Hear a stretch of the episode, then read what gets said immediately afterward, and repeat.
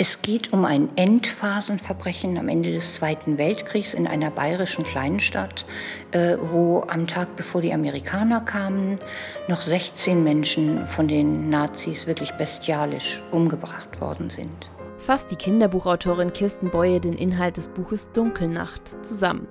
Und das ist sicher keine leichte Ferienlektüre, denn die beschriebenen Taten sind so am 28. April 1945 in Penzberg in Oberbayern geschehen. Paul Bartlehner und der nächste, der nächste. Dann ganz am Ende Nummer sieben Hans Rummer. Es lebe mein Heimatland, ruft der und meint doch nicht dasselbe wie all die, die in den letzten Jahren ohne Pause dröhnend von der Verteidigung der deutschen Heimat geredet haben. Das Kommando folgt, bevor er zu Ende gesprochen hat, die Soldaten geben Feuer. Solche Szenen gibt es am Ende des Buches zuhauf. Ungeschönt und direkt. Deshalb ist das Buch auch frühestens ab 14 Jahren geeignet. Das Einzige, was Fiktion ist in dem Buch, das sind die drei Jugendlichen.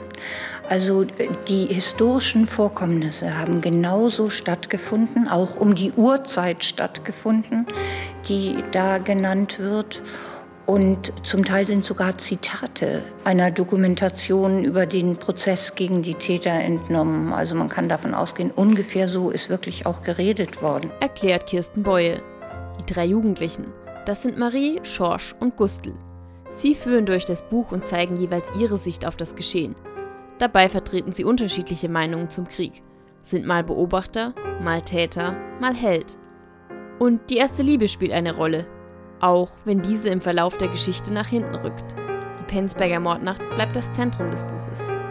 Ich glaube, wir haben als Deutsche eine Verantwortung, die Erinnerung daran wach zu halten, weil wir etwas wissen, was andere Völker nicht wissen, nämlich wie innerhalb ganz kurzer Zeit aus Menschen, von denen wir geglaubt haben, sie sind moralisch gefestigt, Barbaren werden können. Diese barbarischen Szenen werden im Buch immer wieder eindrücklich geschildert und erzeugen Bilder im Kopf. Die Leiter ist nicht hoch, für diesen Zweck reicht sie aus. Der Strick ist längst am Balkon festgemacht, auch schon der zweite, nun legen sie ihm die Schlinge um den Hals. Wer ihn stößt, wird man später nicht mehr wissen.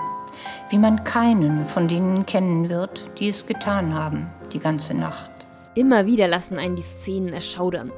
Und für den Leser stellt sich die Frage, wie konnten die Menschen nur so verrohen? Kirsten Beue versucht durch das Buch die historischen Ereignisse und Zusammenhänge auch Jugendlichen nahezubringen. Das waren in Deutschland gerade mal zwölf Jahre. Und ähm, die jüngeren Menschen, für die liegt das fast so weit zurück wie die Dinosaurier. So. Und da fand ich es sehr wichtig, auch auf diese Weise daran zu erinnern. Sie erfahren viel über die Shoah, das finde ich ganz, ganz wichtig. Aber ich halte es auch für wichtig, Ihnen auch die anderen Aspekte noch mal näher zu bringen. Damit die Leser auch alles verstehen, werden die meisten historischen Begriffe und Abkürzungen am Ende des Buches erklärt. Die 119 Seiten sind für einen geübten Leser schnell gelesen. Für eher sporadische Leser ist Dunkelnacht zu Beginn anspruchsvoll denn die Perspektiven wechseln sehr oft.